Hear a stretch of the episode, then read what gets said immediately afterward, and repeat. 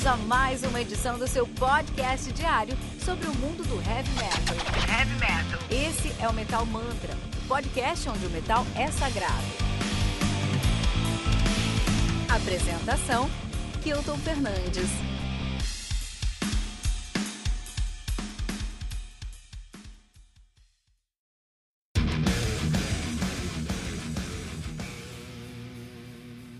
Então, como você ouvia música em 1990, 2000, 2010 e 2020?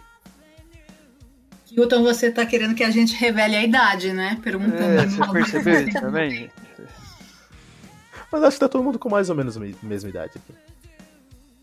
É, cara, 2000 eu escutava por 90, aí, né? 90, 1990. pessoal. Carro do, carro do pai, dentro de casa, era o jeito que eu escutava, não tinha muita opção, era o que vinha. Só que dentro de casa as 1900. coisas, as coisas já vinham no, no mesmo ritmo, né? Meus pais sempre gostaram de rock, né? foi fácil. 1990, tem que lembrar e agradecer a MTV, a Rádio 89 e a boa e velha fita cassete, né?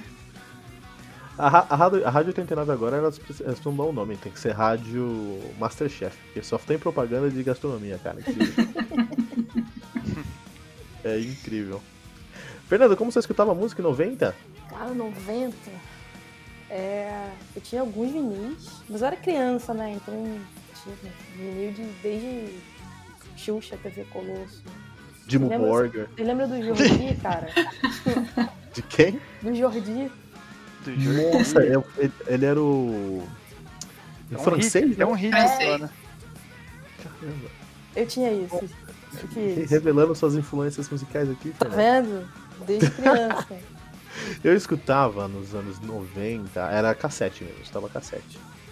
Mas era cassete do Cavaleiro do Zodíaco, né? Exatamente. Que mais cassete? No Cavaleiro Zodíaco eu já tinha CD. Não, ó, sou mais velho então. Sou mais velho. E 2000, 2000. Virada do milênio, bug do milênio, fim do mundo, 2000. MP3, Napster. É, o Napster passou um pano já, ele ajudou a gente bastante nessa fase. Não, nessa época eu tinha medo de Napster, né? O, o pessoal tava sendo preso, eu fiquei com medo. Mas eu tive um MP3 de 512, era isso? Não É, sei. tinha- 212. Não. Eu tinha um de 256 Olha, e eu achava infinito. Infinito. Nossa, dá pra colocar um monte de música aqui, 13. E o Discman pesado na mochila. Tinha também. Discman, cara. Discman com anti-choque ainda, né? Sim. Ah, Isso aqui era boy, né? Você era boy, Não, usava eu sabia que existia, né? Você Eu almejava, é diferente. Não, 2000 teve uma época também que eu demorei pra ter PC meu. Então teve uma época que eu pegava um, um Discman, eu colocava CDs gravados, né, queimados, e ligava numa caixinha de som de computador e escutava. Foi ali que eu, ali Fernanda, que eu aprendi muito do que eu toco de baixo, eu aprendi ali naquele, naquele meu sistema. Ó, e com um gravezinho bem mais ou menos. Inexistente, só que aí como não tinha grave, eu tocava o meu baixo e eu fazia o grave ali. Perfeito. É. Isso, isso, isso dita por que que minha carreira hoje não é de músico, né? Sacanagem, pô. Não, mano, é, não, é- era muito precário. 2010, aí 2010 a gente já tá falando de. do que aí? celular com memory card para colocar os MP3. Já é celular nessa época aí? É, Acho que já. 2010 pô, já, já. Eu tô tentando lembrar onde é que eu tava em 2010, cara. Então, Mas vamos- ele já não era vamos- smartphone, não. Eu Ou acho que já era dele? celular, mas eu acho que ainda tinha um hype de iPod muito forte, assim, nessa época ainda. Desses MP3 mini, assim, saca? Ah, Uma- eu tinha. Pode falar. Não, não, isso aí, eu acho que era, era- tinha um apelo ainda pra, pra, esses, pra esse lance de MP3 portátil, assim, né? Eu tinha um iPod pequeno, mas eu tinha um, um- um- um primo que ele tinha um iPod de Gigas. muitos gigas, cara. É, eu não lembro o nome É. desse iPod aí, mas ele era fera mesmo. Ah, era o Classic de 80 Classic, gigas. que isso mesmo. Ah, era o Classic. Eu tinha um E tinha, um- acho que Classic. tinha um de 120 também, que era um pouquinho maior Isso. ainda. Isso, aí nessa época aí, eu namorava aquele iPod do meu primo e ele, e ele nunca, nunca me emprestava, né? Mas aí eu, cons- eu consegui comprar um Zune, sabe, lembra de um Zune? Vocês não são dessa época, hein? Não lembro Não. do Zune. Eu tinha um iPod Sim. mesmo. O Microsoft Zune, cara, ele era um iPod do Microsoft e ele também tinha aí é, 64 GB, ele tinha muita coisa assim. E ele era, ele era uma- um, um iPod aí do, do- do- da Microsoft, eu lembro que ele tinha. Eu lembro que eu estava muito Journey nesse, nesse Zune. Muito, muito Journey. Não sei se vocês gostam de Journey aí. Eu gosto. Acho que não gosto, o silêncio aí, né? O pessoal não fala, tava Journey no Metal Mantra, cara, que isso? Eu falei do Jordi, cara, relaxa. Eu acho que isso aí não fica, não. E o 2020, onde que a gente tá escutando música em 2020? Ah, streamingzão pesado já, né? Então, mas eu tô escutando muito no PC. Você tá escutando onde? Mas não é pela condição de estar em casa, você acha? Não, cara, mesmo. Eu tô escutando. Ah, não, pode ser também, mas não sei. É, eu Mesmo em escutando no no celular. Então. É, eu, eu escutei muito, muito em celular nos últimos anos, mas agora, obviamente, estando em casa e de frente com o PC o dia todo, acabo fazendo mais uso do PC. Mas a plataforma é a mesma, né? Eu ainda eu uso muito Spotify. Então, seja qual for a- o canal, digamos assim, eu ainda tô, tô no streaming do Spotify. E Jesus, você sente preconceito por escutar no, no, no Deezer? Ah, um pouco, né? Porque a maioria, o pessoal sempre compartilha o conteúdo ali do Spotify. Eu falo, gente, eu, meu celular é da Tinha, Deezer é de graça, né? Mas já, já acostumei lidar com essa, com essa exclusão de plataforma. Mas recomendo, viu? Quem, quem tem TIM tem que ouvir na Deezer. Em geral, pelo que eu acompanho, tem todo o conteúdo que tem na, no Spotify também. E eu escuto numa outra também, que se eu te falar, você não acredita, da Amazon. Prime? É, quem é, quem é assinante Amazon Prime tem acesso a uma plataforma de streaming da Amazon também. Mas é bem fraquinha, viu? Essa eu nunca testei. Pra Fernanda, que é musicista, tem a Tidal, que é do. Do qual é o nome do cara? Do, do Beats? O Dre, né? É, a qualidade é muito superior mesmo. E isso, ele toca, é tudo em, em, em FLAC, meu. É. Tudo em, em lossless, né? Então acaba sendo arquivos com uma qualidade muito, muito maior mesmo. Mas, você tá ouvindo aqui o Metal Mantra, você já percebeu que a gente tá com uma convidada muito especial aqui, que é a Fernanda Schenker, lá do Melira. Seja muito bem-vinda, Fernanda. Muito obrigada. Coloca aí é um a sonoplastia das palmas. Muito obrigado, muito obrigado quem bateu palma. Foi a Gisele que bateu palma, não sei porque. Aham, fui eu. porque É um parto colocar palma após a edição, mas tá bom, cara. Peraí, Mas então vamos fazer de merece. novo essa parte, anuncia de novo, aí todo mundo bate. Mas a Fernanda merece, a Fernanda merece Ah, gente, assim eu vou ficar sem graça. Fique, fique sem graça, mas fique com a gente, dona Fernanda. Fala pra gente um pouquinho do Melira, de onde você veio e esse sotaque que o pessoal já identificou. É, eu ia falar que, pelo meu sotaque, todo mundo já sabe que eu sou carioca. Né? Melira é uma banda aqui do Rio, formada só por mulheres, nativa desde 2012. E a gente faz um metal, mas a gente flerta com um monte de outras vertentes do rock, né? Da nossa música. Eu não, eu não poderia classificar só como metal, seria injusto. É, temos dois discos lançados, um EP de 2014 e um álbum que é o que a gente está trabalhando, que chama Saving from Reality de 2018, ambos independentes. Incrível, muito bom. Na verdade, eu morei no Rio de Janeiro por dois anos e eu preciso falar que só quem morou no Rio de Janeiro sabe essa aura carioca, sabe como é que é, esse, sabe, se respira o, o, o que é ser carioca. E ouvindo Melira, eu, eu vejo muito dessa, dessa, desse, desse sentimento carioca na, na sonoridade, não nas letras por, por motivos específicos, mas na sonoridade em si. Na verdade, eu acho que o Melira é a versão Guanabara do Burning Witches. Nossa. conheci aí. O Burning Witches. Botou pressão aberta agora. É, mas, você, mas Fernanda, os seus riffs, Fernanda, os seus riffs são impressionantes. Parabéns pra Muito você. obrigada, muito obrigada. De verdade mesmo, né? A gente tá ouvindo aqui, você quer saber quais são os riffs? Da Fernanda está escutando aqui Fantasy, no nosso background, que é um, a música do seu, do seu primeiro álbum mesmo, né? É, é do, do Save que a gente lançou agora em 2018. Essa é música que a gente gravou o último clipe. Se não me engano, isso faz muito data, mas foi 2019 que a gente gravou. Agora, exatamente quando lançou, não vou me lembrar de cabeça. Não precisa pensar no passado, não, Fernanda. Pois é, mas foi por aí, entendeu? A gente tem clipes dela no YouTube, enfim, de escutar em todas as plataformas de streaming para ser ouvido. No Deezer e no Spotify, então tá, ninguém precisa ficar excluído. Tidal, Deezer, Spotify, Oba! Amazon Prime, em todos. E como é que tá? Não precisa pensar no passado, não. Como é que tá a rotina do Melira nessa pandemia? Tá um pouquinho diferente agora, né? Porque a gente não tá podendo se encontrar. Isso faz falta. É, a rotina do estúdio faz muita falta. Mas a gente continua falando banda 24 horas por dia, grupo do WhatsApp não para.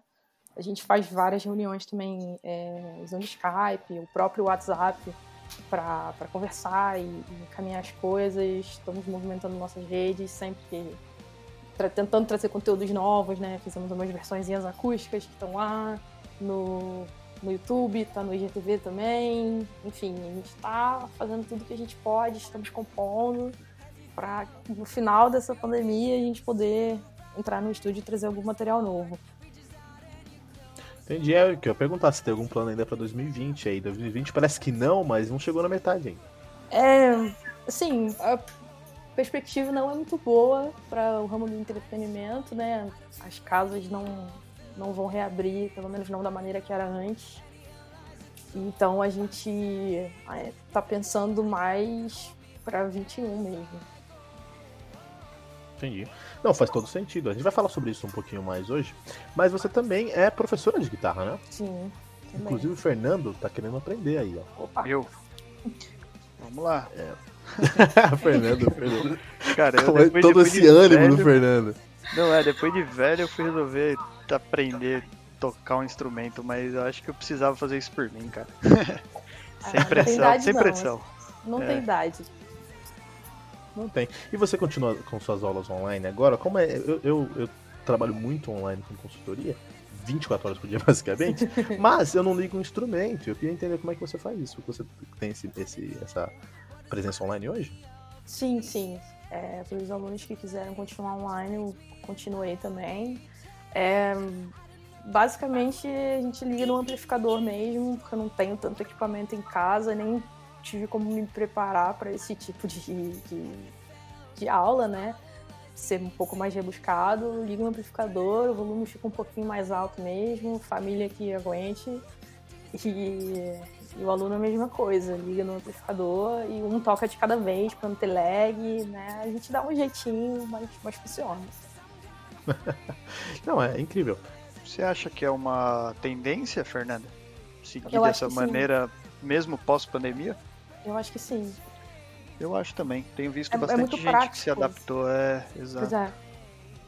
Muito prático. Para mim também, até, porque eu não preciso me deslocar, né? Então, bem menos custo. Tenho visto bastante gente que está considerando possibilidade de manter aí, né, esses atendimentos online de qualquer via, né, digamos assim, pós-pandemia. E você chegou, Fernanda, a ter procura de alunos que, que você não dava aula presencialmente antes já? Como você vê a ideia agora de daqui para frente a, atingir um número maior de alunos é pela internet? Teu, teu território é infinito, né? Sim, Entre sim, aspas, sim. né? Agora Na verdade, eu acho que está voltando a crescer agora, porque no início da pandemia as pessoas ficaram muito assustadas certeza. Né? E muita gente perdeu o emprego, então diminuiu bastante a sua entrada financeira, principalmente a galera que trabalha né, com profissional liberal, enfim. Uhum. É...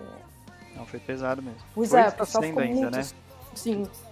Mas agora já passou um certo tempo e as pessoas já estão entendendo o novo normal. E não está mais tão assustador nesse é. sentido de, de trabalhar online, trabalhar pela internet, né? Então a, a galera tá voltando a procurar mais por agora. Mas eu penso assim, explorar mais esse nicho de internet. Já estou planejando de repente lançar um curso online, alguma coisa que, que eu acho que vai dar muito bom.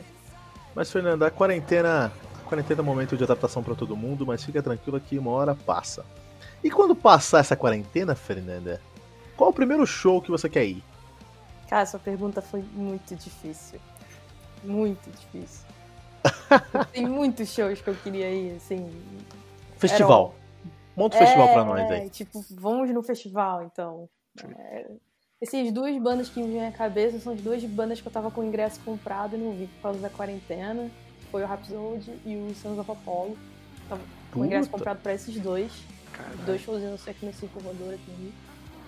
E o Rhapsody foi cancelado, o Sons of Apollo já foi adiado pela segunda vez para outubro, mas eu acho que não vai rolar ainda. Então eu diria que esses shows eu gostaria muito de poder ver. Fernando, você veio com os dois pés na porta aí, né? ah, já tava marcado, eu cheguei a comprar ingresso, dá uma tristeza. Trouxe um gabarito aqui pro cast. muito bom, esses shows são incríveis mesmo, né? É. E aqui, pessoal, do Metamancer que tá ouvindo a gente aqui, lá na Alemanha, tinha uma galera que também tava com saudade de fazer, de estar tá em show, né? De ver um show. E teve a oportunidade de matar saudade com, logo com a rainha Doropesh. Olha aí, cara, né? Mas foi um show um pouco diferente. Foi um show desse novo normal aí, né? A Doro realizou seu primeiro Drive-In Concert na, olha só, olha só, agora tô fazendo um joguinho com a mão, Quarantina. né? Ok. É, na Quarantina, né? Na, na cidade de Worms, no sudoeste da Alemanha, né? Ela tem uma pequena agenda de shows, ou seja, esse não é um show único, vai acontecer em alguns outros lugares. E a galera, ó, o pessoal que foi, gostou pra caramba. O pessoal abriu o teto solar. A Alemanha, isso deve ser comum, não sei que eu não tenho nenhum amigo que tem teto solar, mas na Alemanha isso deve ser comum. E curtiu os clássicos da cantora Fernanda. Já, já imaginou um show do Melira desse jeito, num, num, num drive-in? Cara, nunca imaginei, mas deve ser irado, né? Fazer um show assim. Deve ser muito, muito legal. Pelo menos, né, uma experiência diferente. Deve ser legal. Gostaria de fazer um show assim e de assistir também. Eu gostaria muito de assistir um show nessa pegada. E você, dona Gigi's? Olha, na idade que eu tô, acho que eu também ia gostar de ver um show sentadinha, É. quieta no carro. Se tiver calor, liga o ar-condicionado, leva cerveja no isopor, no porta-mala, tudo tranquilo. Mas, por outro lado, acho que até eu já tô com saudade do calor humano numa pista, de poder pular, cantar, dar uma de vocalista também. Mas eu iria num show na quarentena, assim. Não, isso é, isso é case de marketing. Você tem que fazer esse, esse festival. Quarantina Festival. Piva, Piva, você tem carros históricos aí. Você gostaria de levar seu carro histórico à quarentena? Se não tivesse um bate-cabeça, porque eu tenho um xodozinho meu carro histórico. pode, pode amassar, pode amassar. Cara, eu acho que eu iria, eu iria pela experiência e porque envolve mais coisa, envolve a galera tentando, envolve a gente podendo ali estar o mais perto possível de socializar, alguma coisa do tipo. Mas como a Giz falou aí, a saudade do, do calor ali de estar num show é totalmente diferente. Mas eu iria sim, acho que eu prestigiaria, ia prestigiar aí ó, o pessoal que se arriscasse nesse sentido. Ah, não, mas eu acho que eu, eu iria sim. Acho que a galera iria. Acho que muita gente iria sim. Ah, vai, o pessoal já vai certeza. pra cinema, né? Já, vocês já foram num drive-in de cinema? Já, Mas vai- aqui vai- Na, na minha cidade tem bastante. Inclusive, agora aqui em São Paulo tem um Cine Drive-In no Memorial da América Latina e tá com os ingressos esgotados para várias e várias e várias sessões. Então, olha É- como o pessoal tá empolgado para. Aqui no Rio também vai rolar. Já, quando eu era criança, bem criança, tinha um na Lagoa, onde hoje em dia é a Feira Hype. Tinha um lá. Mas... Referência que só a Fernanda. O que, o que é, É, Feira Hype, é, Fernanda? eu moro aqui, né? Tinha um lá quando eu era pequena. Agora, atualmente, eles, eles- acho que eles vão montar um ali na Marina da Glória. Mas eu não tô Ah. muito ligada no, no, no- no calendário, não, de como que isso tá rolando. Ah, e, Fernando, você já foi num drive-in? Como foi a sua experiência num drive-in do cinema? Eu era pequeno, não, não posso dizer que eu lembro muito bem, mas eu acho, acho que eu achava legal, assim. Eu lembro que meu pai abria a mala do carro e a gente ficava sentada na mala do carro. Olha que demais, cara. É, todo mundo sentado na mala do carro comendo pipoca, bebendo Coca-Cola. Então, né, não tem como ser ruim. Eu só coloco minha, minha filha numa mala de um carro hoje, ela acha que ela bota fogo no carro mesmo. Mas meu carro tem um porta-malas grande, acho que seria confortável nesse ponto.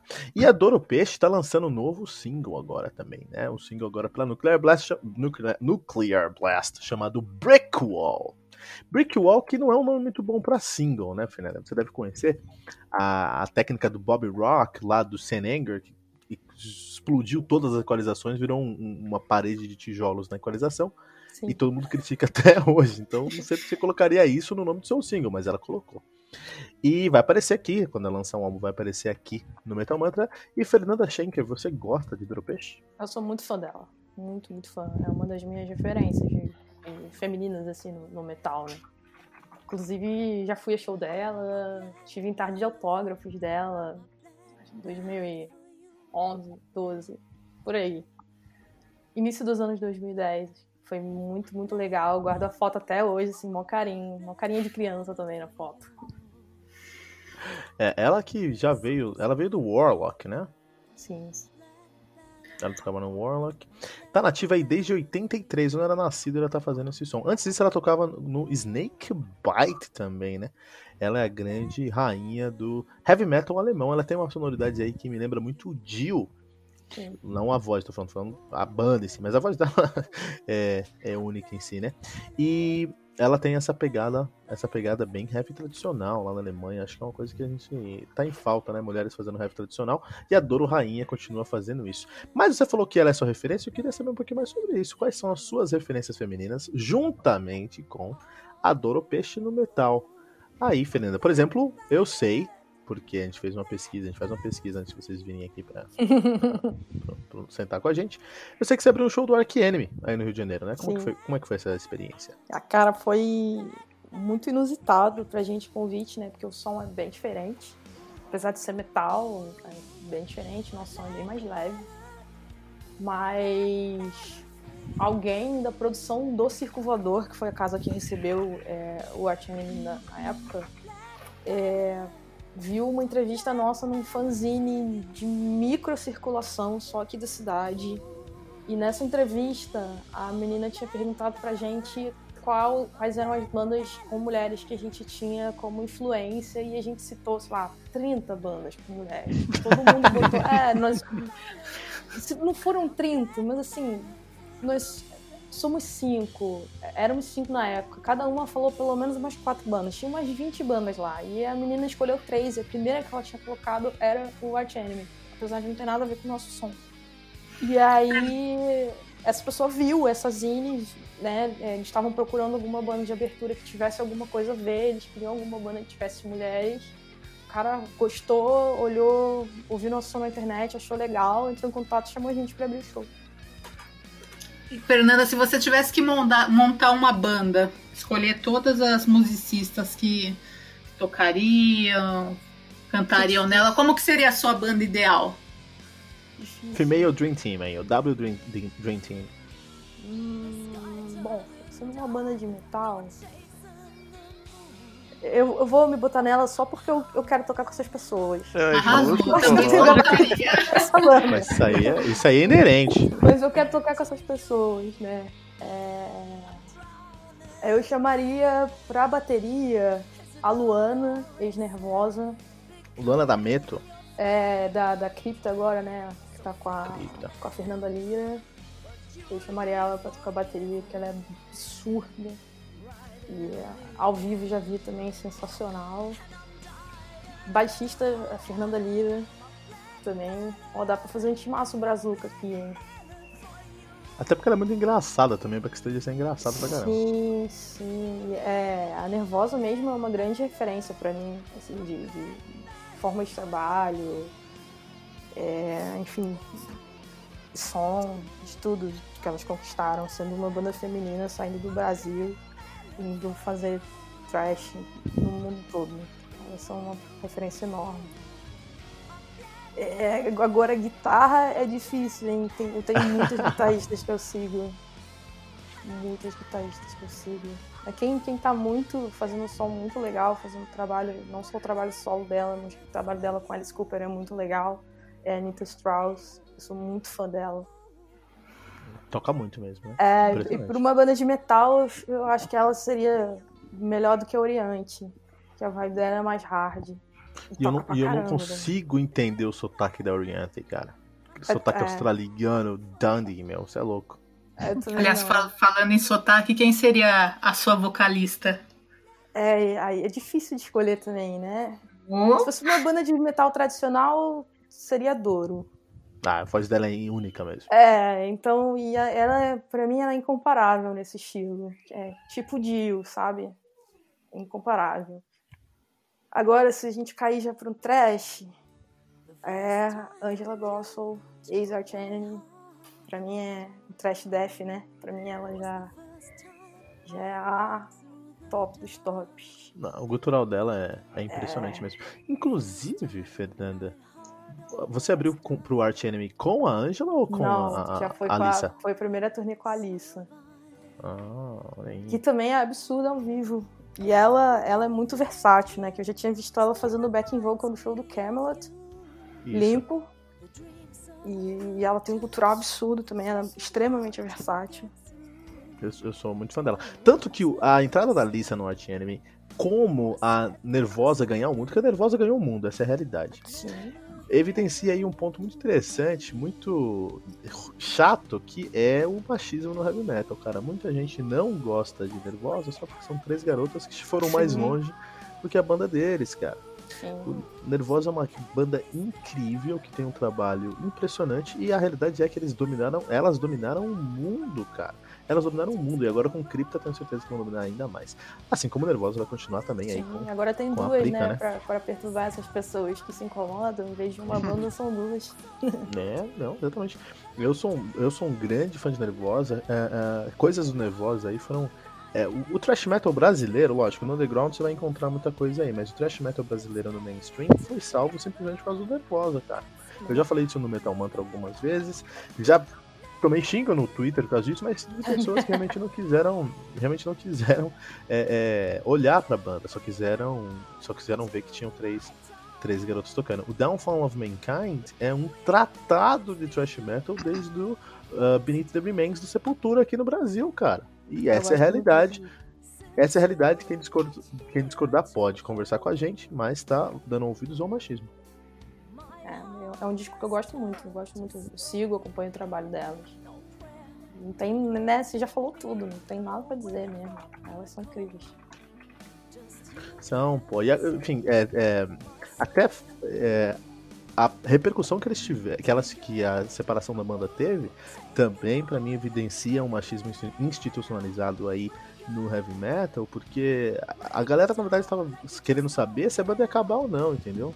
Não queria saber o que aconteceu, o que deixou de acontecer. O pessoal tava torcendo pro fim, na verdade, entendeu? É, eu, fiquei, eu E- fiquei triste, vou, vou, falar a verdade que eu fiquei triste. Mas eu entendo que às vezes, ainda mais tendo banda, eu entendo que às vezes as pessoas têm que seguir caminhos diferentes mesmo. E fiquei feliz da banda continuar e da gente ganhar mais uma agora. É, não, e, e são duas bandas com nível mundial agora. São duas bandas que tão, chegaram ao mundo, chegaram a um nível é, mundial mesmo, né? O, o- a gente tem aí grandes exemplos de bandas que mudaram a vida inteira e, a e as pessoas não, não torceram o na- o nariz, né? Sim. Megadeth saiu de um thrash Bay Area, foi para um, pra um heavy metal, foi para um, pra um country, lá na época depois do Cryptic Writings, não do Cryptic Writings, mas depois, né? Sim, Chegou sim. no fundo do poço com no fundo do poço com Super Collider, voltou aí com com Dystopia, cara. E o metaleiro não torceu o nariz. Isso é um machismo mesmo. E você sabe que o, o Megadeth tá falando aí que vai lançar acho que 18 músicas, né, cara? Pra um álbum novo, né? E segundo aí o- os próprios músicos da banda, disse que vai ser uma pegada mais experimental aí, que pode agradar uma galera, né, uma fanbase, como pode mais uma vez colocar os caras aí numa numa sinuca, né?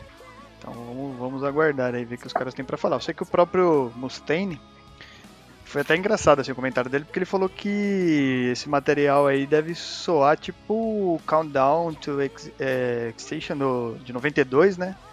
Aí ele fala do Rest in Peace, meu, ele passa por alguns álbuns, inclusive o Dystopia. Então, tipo, o cara fala da discografia inteira dele, né, praticamente. E eu achei curioso, porque eu falei, meu, como que a gente mescla, e que pra mim são os dois álbuns que eu mais gosto, que é o Rest in Peace e o Dystopia. Como que eu misturo esses dois caras aí para pensar num álbum de 18 músicas, cara? Imagina que loucura. Tem dois discos aí, né? Enormes. Tem que ser, tem que ser duplo. Se for É, um disco É, apenas, cara, não. se for um di- disco apenas é aquele catadão ca- pagode 90, essa é a É, realidade, não, sabe? não. O que eu gosto muito do Mustaine é que ele não tem medo de errar. Fernanda, eu acho que ele deveria ter um pouco mais de medo de errar. É, então, mas é uma coisa que eu admiro, assim. Eu queria ter um pouco mais dessa coragem que ele teve a carreira toda, não é tipo agora, que ele tá Não, velho, é. que já tem uma fanbase formada. Não, desde sempre. Ele nunca teve medo de errar. Não, não, é Concordo. Fernanda. Aqueles que estão dispostos a errar, tentar uma coisa nova, inovar, é que de fato são vencedores, mesmo se for para errar de vez em quando, mas ele tá certíssimo de, de inovar e buscar essa nova sonoridade. Pode ser vencedor, Gigis, mas não para o Grammy. É, não necessariamente. Tem- temos, né, temos coisas horrorosas Não, é- na carreira do Megadeth e coisas geniais. Mas realmente Mas você o- tocou num ponto importante aí, que é ele tem esse histórico de se arriscar, né? Se é um cara saindo aí da, da zona de conforto uma vez ou outra, mas parece que ele tem sempre uma pulguinha ali, né? Sempre alguma coisa tentando criar, né? Ele tem, sei lá, alguma coisa criativa ali forte. Sim. Tem uma maratona, até você que tá ouvindo Metal Mantra, por favor, vá lá metalmantra.com.br, tem a maratona Megadeth, onde eu fiz o review de cada um dos discos do Megadeth, do primeiro ao último. Começou muito, fiquei muito feliz, muito empolgado no começo, chorei naquela meiuca e, e foi uma redenção ali com Dystopia no final ali. Mas é, é, é- eu, eu fico muito com, assim, fazendo esse review do Megadeth, eu percebi que o Mustaine ele é um cara sim a ser admirado. Eu admiro também o Mustaine, Fernanda Schenker, porque ele tocava no Metallica, maior banda de heavy metal da história, foi chutado por problemas pessoais, montou o Megadeth, que é uma das maiores bandas da história. Então isso é impressionante. Sim. Sabe, um, um raio não cai duas vezes no mesmo lugar, não foi por acaso, foi, foi por, por, por competência mesmo, ele é um cara muito competente. Agora, o Mustaine ele tem- tem- teve uma sede muito maior de sucesso do que de verdade de, de visão. Ele sempre tem uma sede maior para ter sucesso do que uma visão para ter sucesso. O produtor do próximo álbum é mais importante para mim do que o, o, que ele tá dando de referência para mim aqui. Se ele sentar com um produtor aí que vai levar ele para Nashville para aprender a fazer música nos moldes do, do country americano, pode ser um tiro na água. Se ele der ouvidos ao Kiko Loureiro, aí sim acho que vai chegar em algum lugar. Mas Fernanda, Rust in Peace, Peace Cells, aquela coisa trash Bay Area, Countdown to Extinction é heavy metal, desculpa. Sim. Dystopia, que é um, um- um heavy tradicional com elementos aí de groove em alguns aspectos. Que, como é que você define esse som- essa sonoridade do novo disco dos caras? Ah, eu não sei definir também. Pra mim é muito difícil juntar tudo isso, né? Pra mim é muito difícil juntar tudo isso. E eu fiquei muito até ansiosa pra ouvir o trabalho. Eu gostei muito do, do Kiko Loureiro no, no Megadeth. Eu achei muito legal que desde o primeiro disco ele já pôde imprimir um pouco da, da cara dele, né? Você escuta o Dystopia, você vê que é o Kiko tocando. Dá pra saber, o timbre é o timbre dele, é, as frases são as frases dele, então você escuta o Kiko tocando, que eu achei muito, muito, muito legal. Mas você comparar. Só de você comparar o Rest in Peace, o Countdown com o Dystopia já é uma coisa completamente diferente. Né? Então eu já acho Ah. muito, muito difícil. Agora, Fernanda, uma coisa legal pra gente lembrar é que o Kiko Loureiro, que você acabou de mencionar, acabou de lançar o seu novo single, se chama EDM, Independent Mind. Já tá disponível em todas as plataformas. Você chegou a ouvir já? Fernanda, como você vê o trabalho do Kiko solo? Eu adoro. Eu adoro o trabalho dele solo. E eu gosto, quanto mais experimental ele vai, quanto mais pra longe do metal ele vai, mais eu acho legal. Achei Eu gosto. sensacional esse single. Tem uma Sim, coisa meio. tá bem progressivo. Me lembrou muito algumas músicas do Liquid Tension. Sim, verdade. Não é? verdade. Tem bem essa pegada. Eu gostei Agora, muito. agora, quando a gente estava aqui na reunião de pauta do Metal Mantra, a gente teve um, debate muito sério sobre quem é o melhor guitarrista brasileiro na cena in- internacional. E aí eu queria a sua opinião e queria saber por que é o Kiko Loureiro. É, a gente tá falando de cena metal ou a gente tá falando de cena internacional em geral? Que se é. tá sendo internacional em geral, tem uma galera aí, além dele, se destacando é, bastante. De eu brasileiros? Na, na é. Fernanda Schenker, né? tipo, você pega o Matheus Azato, que é um absurdo de guitarrista, faz um sucesso monstruoso lá fora. Né? A vibe dele tá longe de ser metal, tem flerta com jazz, fusion, experimental a beça. Adoro ouvir o Matheus tocar. Umas eu frases vi um... completamente diferentes. E... Eu vi uma live dele no Japão, cara, e eu fiquei impressionado porque eu não sabia que ele era tão grande lá, mas ele é imenso. Ele é enorme. Ele é enorme no Japão, cara. Fiquei impressionado. Ele é enorme porque ele é muito bom. Mas o, o Loureiro, vamos falar um pouquinho do Loureiro rapidinho, só um, porque a gente tá falando aqui do EDM, né? Que também é uma das minhas maiores críticas para o, para o som dele nesse novo, nesse novo single dele, é o nome do, do, do single. A gente vai chegar nesse ponto. Mas o Loureiro, a, a Fernanda foi muito feliz falando aí. O, o, Loureiro, quando ele quer ser experimental, ele explode os, os limites aí da, da, da, da, música e traz coisas incríveis. A Havana, que a gente tá escutando aqui no nosso, no nosso background, é uma das coisas mais incríveis que, que eu já escutei assim de um trabalho uh, uh, instrumental. Ele, uh, a gente pode quando a gente quer conhecer o que o Loureiro, se a gente for encontrar o trabalho dele no Angra, com a Atari, com o Megadeth, a gente vai encontrar facetas desse trabalho, mas é no trabalho solo, com No Gravity, com com e agora eu não vou lembrar os outros nomes dos álbuns deles, o mas enfim. Inverso é o meu favorito. É, um... que é, é o que não que é tem é nada de heavy metal. É o meu favorito. É Fusion, né? Fusion completamente. Adoro. É, vou assinar embaixo aí. Eu, o No Gravity ainda tem uma questão emocional para mim, pessoal, mas eu, eu gosto o, também. toda a discografia do, do, do, Loureiro eu acho incrível mesmo. E é ali que você vai encontrar o Loureiro mesmo, vai encontrar um cara muito mais complexo do que ele vai ser nessas, nas bandas que ele participa, que são bandas incríveis também. Mas eu, eu gostei muito do trabalho dele aqui, acho que ele tá numa pegada de Frank Gambale, ele tá trazendo um pouquinho, ele tá ali flertando um pouquinho com Guthrie Govan, mas eu, eu, eu, eu tenho uma crítica para esse nome desse álbum dele aí, que eu vou pegar certinho para não falar besteira aqui, esse novo single dele, que é o Independent Mind, que é uma jogadinha aí com Independent, né? Que seria Sim. independente, ele coloca Independent, ou seja, dependente de, de eletrônicos, uma mente dependente de eletrônicos. Esse assunto, cara, se eu chutar três árvores, cai seis álbuns com, com, com esse assunto aí, meu. Verdade. O último álbum do Camelot é sobre isso. O, o, o último álbum do, do, do Born of uh, uh, Osiris é sobre isso. E muito, eu estou sempre fazendo review aqui no Metal Mantra, de segunda a sexta, você que está ouvindo Metal Mantra, que veio ouvir por causa da Fernanda Schenck, venha mesmo, que que é isso que a gente precisa. Mas é, tudo segunda sexta a gente faz um review aqui no Metal Mantra de um álbum. Eu tô sempre buscando esses, esses álbuns e estão sempre falando sobre ah, a tecnologia vai acabar com o mundo, a gente tem que parar de se depender da tecnologia. Eu acho que é um assunto interessante. Mas eu acho difícil o Loureiro trazer algo nesse álbum com esse tema que não seja. já tenha sido dito. Se esse for um single do, do álbum e ele, como ele faz geralmente, viajar por outros elementos ali, eu acho ótimo. Se não, eu acho que eu vou ter já um, um vou já vai tirar ponto quando for fazer o review. Eu acho que é o single. Eu acho que é. É o single, sim. Eu não tenho certeza absoluta, é, não, não. Porque eu não. Não, pode, não, pode ser. Muito... Pode.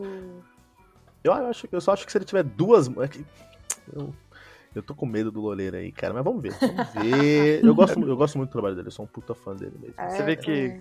Curioso, né? Que a gente perguntou aí pra Fernanda sobre o, o, guitarrista e ela foi além aí do que a gente tava de repente esperando, né? Quando de repente quando a gente fala assim, ah, quais os principais nomes, sei lá, Andreas Kisser, é, Kiko e sei lá, o, o Moisés do Crisium, talvez. Colésio, é, metal Colésio seria é por aí também. Né? Ah, o Max Cavaleira, Só né? que tem. Ah, então, puta, o Max, será que ele ainda é que, tem um é que ele não é brasileiro mais, né? É. Não, o prestígio ele tem, ele é muito grande. Ele não, eu, eu vejo muito isso do, com o André Kiss, ele faz muita participação. Eu não sei se ele tem um lance de mídia, de repente, mais forte, ou nem mídia, de repente o um network do cara mesmo, assim, porque o André Kiss, ele, ele tá sempre por aí, né, cara? Em festival, em, tocando com alguém, em estúdio com alguém, no quintal de alguém fazendo churrasco, saca? Ele é tem um lance que ele tá, meu, rodando o mundo, assim, da música, né? Tipo, o Kiko, ele, né, agora sem querer entrar em competência de quem toca mais ou menos, ele é, parece que ele é mais fechado, assim, né? Ele tem a, a, parada dele ali com o Megadeth, o compromisso dele e a família dele. O André já é um cara mais articulado, aparenta, assim. Então, de repente, às vezes a gente tem ali uma sei lá, uma impressão de que ele tá mais bem posicionado ou mais bem colocado, digamos assim, mas, mas talvez seja a mídia, né? Não sei. Não que ele Talvez force a mídia, entendeu? É, E a personalidade do cara também. é, é isso, isso. Talvez o lance de personalidade dele joga ele nessa situação, né? Pois A- é. Acho que, o- acho que o Loureiro tem mais pudor em onde ele vai tocar, assim. Acho que o André quis falar, meu, se me chamar eu toco, e é isso. Então, eu acho que é Acho- isso mesmo, entendeu? E eu, eu acho que é bom, acho que ele é bom. curte, é, eu acho que ele curte. Eu eu acho que os dois são falar, legais, desde que esteja todo mundo feliz. Você tá feliz Ah, fazendo o que você tá fazendo? É isso. Certamente. E, e o Bill Hudson? Eu sou um puta fã do Bill Hudson, ainda vou trazer o Bill Hudson. Olha, o Bill Hudson tá escutando esse podcast que eu tô ligado. Vem, ó, vem aparecer, vem, vem gravar com a gente aqui. Ele, Bill, Bill Hudson, aqui no Brasil, ele é brasileiro, né? Ele já tocou no Aquária, vocês devem conhecer o Aquária aí, Sim, sim. referência no Power Metal brasileiro. E depois ele falou, vou pros Estados Unidos. E ele só foi tocar no John Olivas Pen, só, por exemplo. Ele foi tocar só no Power Quest, só com Udo. Só com isso. Atualmente ele toca no Circle to Circle, que é uma das minhas bandas prediletas, né? Um, um filhote aí do, do, do, do Sabotage. E eu vi, descobri recentemente que ele foi tocar com North Tail, que é um power metal assim de primeira qualidade, cara. Então, o, tem, é, o, o mundo aí, tá, o, o Brasil tá muito bem representado na cena heavy metal lá fora, sim, né? E a gente tá falando de tecno... fala um pouquinho de tecnologia, como a tecnologia, o pessoal fala mal da tecnologia aí nos, na- nos álbuns, né? Todos os álbuns das tecnologias vão acabar com o mundo e tudo mais. O... A tecnologia é uma um dos maiores aliados hoje em dia aí para o, o- o- a música, né? A gente tá em época de quarentena, a gente não pode estar aí pró- é, próximo, não pode estar junto mesmo, mas a gente consegue curtir o nosso som, curtir os nossos artistas através de lives. Sim. Fernanda, você já curtiu alguma live aí na sua casa, na, na quarentena? Já fez uma live também? Já participei. É, a gente participou de um festival é, que é muito legal, inclusive, chama Pedrada at Home. É um festival de bandas independentes. Melhor nome, cara. É, Excelente. bandas independentes do Brasil todo estão participando desse festival. Eles estão indo para a quarta edição já. Meleira participou da primeira. E eles fazem uma programação durante a semana de palestras né, sobre o mercado, o mundo da música, produção. Estão falando com um monte de gente legal. E no final de semana, dois dias com quatro horas de programação com bandas independentes tocando direto. É muito legal. Caramba, que show. Muito legal. Vale a pena dar uma olhada no canal deles no YouTube. E. Enfim, nossa participação tá no nosso canal, tá no canal deles também, se vocês olharem o dia completo que a gente participou. Acho que foi o segundo dia do primeiro primeira edição. E, enfim, foi um, um dos festivais que eu mais assisti, assim, assisti live de um monte de banda aí no, no Pedrada. Quantas músicas vocês tocaram, mais ou menos, Fernanda? Ah, tocamos três músicas e a gente tinha preparado uma quarta, mas não deu tempo. É, não, tô perguntando porque teve um, umas três semanas atrás aí, não sei, rolou um Isolate Fest, que foi na, na pegada de metal também, e tocou, tocaram algumas bandas. Teve muita banda da Alemanha, inclusive, lá, mas foi tudo assim rapidinho, cara. Os caras apareciam, tocava duas músicas e pum, já era. Assim, aí tava ficando bom, sabe? Acabava. Eu falei, putz, meu, podia um pouquinho mais só. É, é, eu, eu entendo, mas assim, da perspectiva da banda também, a gente tem que trabalhar muitos arranjos Sim. completamente diferentes para poder fazer nesse formato. Então, Mas por que tem limitação de tempo, Fernanda? É... Não tem tempo na, na live, tem? Eu não, eu não sou na mais dessas verdade, coisas. na programação tinha tempo porque ia entrar outra banda depois. Então, Mas não é. podia ser uma live de 8 horas? Sim, é isso que eu queria. Olha a produção. Vamos fazer o Metal Mantra Live Festival, toda a banda Aí. toca o seu álbum na íntegra aí. Aí sim. Vai dar um trabalhão pra fazer arranjo disso tudo aí. É, eu só não entendo a limitação de tempo, pô, porque você não tá alugando espaço. Então, meu, é, é YouTube, YouTube. É, enfim. Mas É, é. não- eu não sei também essa questão da produção. é, tem a, a parte de manter a galera entretida, né? Então, às vezes, tem uma banda. tipo, tem três bandas que você quer ver. Se uma banda no meio, que seja uma banda que você não gosta tanto, tiver um show muito longo, você perde aquela audiência ali, né? E acaba perdendo a banda seguinte, que é uma banda que você nem conhecia, poderia assistir e gostar muito. Provavelmente eles pensaram o tempo nisso aí. E, e, tem a questão também de que as plataformas têm um limite de, de tempo mesmo, né? O próprio Instagram só permite lives de até uma hora. Sim, sim. Ah, olha aí. O, tem, o, YouTube eu não sei se tem, mas o Instagram de... eu sei que tem. É, eu vi, esse festivalzinho que eu vi foi pelo YouTube, até por isso que eu estranhei, porque o YouTube, pelo menos pelas lives aí que tem rolado, elas têm estendido bastante, né, cara? E, meu, foi legal pra caramba. Teve. O Kilton com certeza ia gostar. Teve Insomnium, Voivod, Voivod acho que Omnium Gathering, Lucifer com a, com a, Você fez um review recentemente até, né, Kilton? Se eu não me engano. Fiz, fiz, fiz. Então, foi um festivalzinho legal pra caramba, mas foi duas músicas, três musiquinhas rapidinho assim, na hora que ficou bom, acabou. É. faz, parte, né? faz parte. Mas isso, isso aí também é bom, porque eles abrem espaço para fazer uma segunda edição do festival, porque a galera vai pedir mais. Né? O que não pode é encher o saco. Se ficar faltando para a produção e para as bandas, pô, o gostinho de quero mais é, é, muito positivo. Eu encontrei a solução aqui, Fernanda. Sabe o que tem que acontecer? É o seguinte, pessoal, ó, vamos fazer esse pitching aqui. A gente faz uma live, beleza? Com várias bandas tocando e junto a gente coloca um cara jogando videogame. Porque aí dá pra fazer uma live de 200 horas. Verdade. Pronto, resolvido. Pronto, tem essas lives aí de 200 horas. E, Fernanda, se você pudesse ver uma banda aí uma live de uma banda. Qual que você queria ver? Difícil essa também. Muito difícil, eu acho. Ah. Alguém quer ajudar a Fernanda a responder? Gigi's, Fernanda. Menor. ah, eu ia amar. Eu amo menor. É, sem, cam sem camisa e besuntado. Total. Ia ser engraçado, acústico, sem camisa e besuntado, imagina. Nossa, encebar o violão todo. Pô, a live realmente é uma pergunta difícil. Tô querendo escolher uma aqui, mas tá difícil, cara. Eu queria ver uma live, eu queria ver uma live do Periphery, cara, porque eu queria ver o Misha Mansur mexendo naqueles 200 pedais dele. Eu queria ver um acústico legal, do Opeth. Imagina? Uau. Tá, nossa. Carry-on também, hein? Ver uma orquestra. Cada um tocando de sua casa o seu instrumento, que nem essas lives de orquestras que a gente tem visto por aí, já pensou? Chique. É, ia ficar muito maneiro. não, eu, eu, eu, volto aí no Opeth, cara, vou dar uma procurada pra ver se eu encontro é, essa live. Eu não sei, nem, né, não dá pra gente acompanhar todos os artistas, né? Mas todo mundo que eu tô acompanhando tá dando jeito de fazer alguma live, se reinventando, criando coisas pra internet, porque é o que a gente tem que criar mesmo. É, a era das lives, total. É. Eu só, eu só preciso mudar esse nome de live aí, porque eu penso em live, eu penso no Roberto Carlos, que eu sou que ver a live do Roberto Carlos, cara. Aí no meio da live tinha um negocinho, aponta o seu celular para esse QR Code e ganha uma rosa. Aí meu, minha sogra, vai lá, pega a rosa, pega a rosa. Apontei o celular. É, apontei o celular veio um gif de uma rosa. Nossa, minha sogra ficou felizona.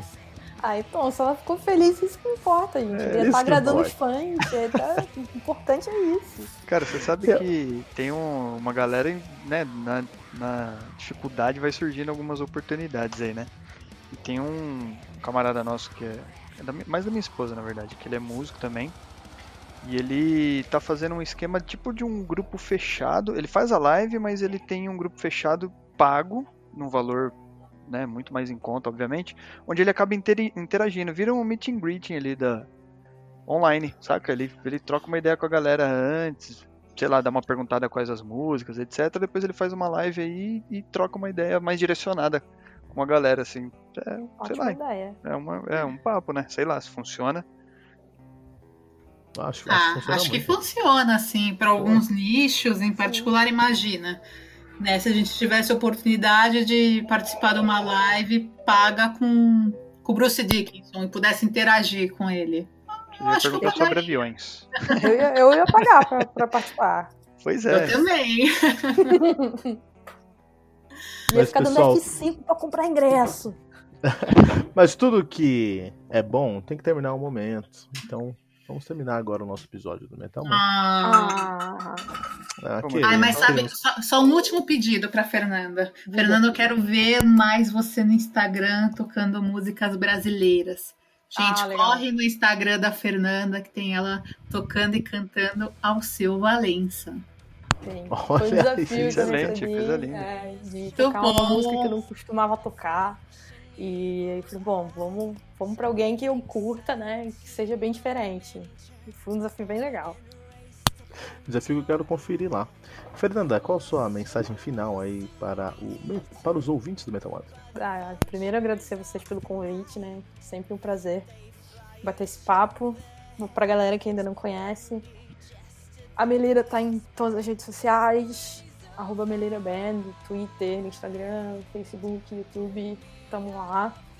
É, estamos em todos os streamings também, Spotify, estamos no Deezer, estamos no Tidal, Amazon Prime, qualquer SoundCloud. Não tem desculpa. É, não tem desculpa, é só ir lá conferir nosso som, né? Então convido todo mundo lá ouvir e seguir a gente. E muito obrigada mesmo, adorei participar. Para você que está ouvindo o Metal Mantra, muito obrigado por estar ouvindo aqui com a gente. É, todas, segunda a sexta nós temos nosso episódio às seis da manhã com um review sobre o mundo do heavy metal e toda sexta-feira, três da tarde, uma conversa com personalidades da podosfera, da música do heavy metal e com esses, esse time Metal Mantra, com a Gigi e com o Fernando. Muito obrigado a todos. E não deixe de compartilhar o episódio usando a hashtag, hashtag Metal Mantra.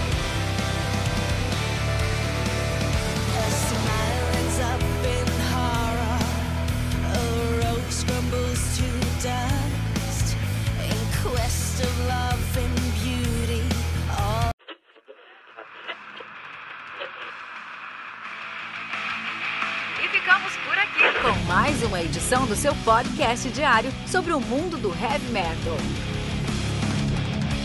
Esse é o Metal Mantra, o podcast onde o metal é sagrado. Não esqueça de deixar seu comentário no nosso site metalmantra.com.br.